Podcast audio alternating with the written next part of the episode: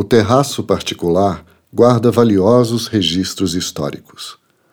A composição das telhas francesas segue a mesma proposta da época.